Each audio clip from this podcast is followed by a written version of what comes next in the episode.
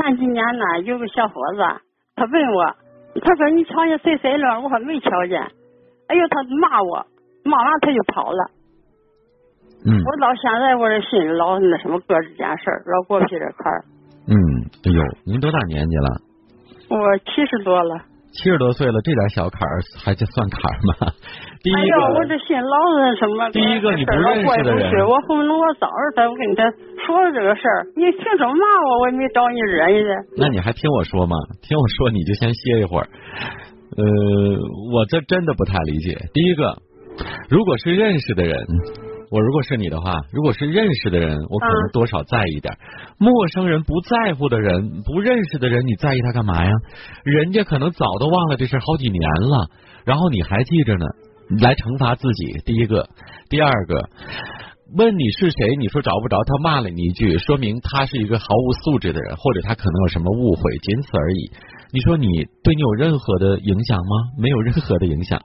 就像我们经常说的，有一只狗过来，疯狗过来咬了你一口，咱们怎么办呀？你能反过来蹲下，趴在地上也咬它一口吗？就这么简单的道理。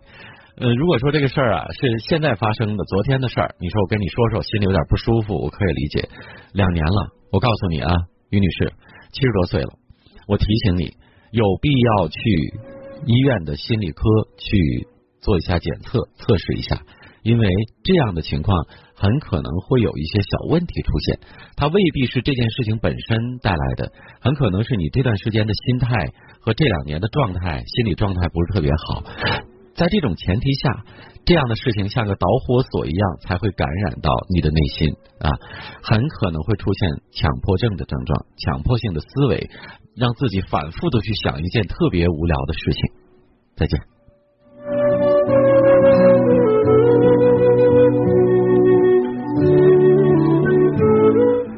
我这儿简明扼要啊，需要我建议去看一下心理医生的，请大家如果相信我，那么就去看一下，因为我们多说无益啊，这样的事情特别简单，一听就非常的明了。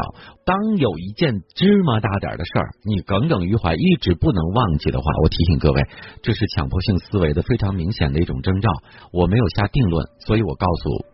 要去医院做一个测试，做一个相关的心理检测啊，这样来判断一下。我还告诉各位一个道理：有些事情看着不大，为什么你老不能忘记？就如同我们身体上啊，身体上可能这段时间你的免疫力特别低下，所以呢，一起出去了一下，别人没什么事儿，你就感冒了，一样的道理，说明你这几年的生活状态或者内心的焦虑程度，呃，很多方面。可能也处在一个心理的免疫力低下的一个亚健康的状态。那这个时候，在你生活当中，真的就是一根我们所说的压倒骆驼的最后一根稻草，就是一根稻草这么芝麻大点的事儿，很可能就让你摧垮。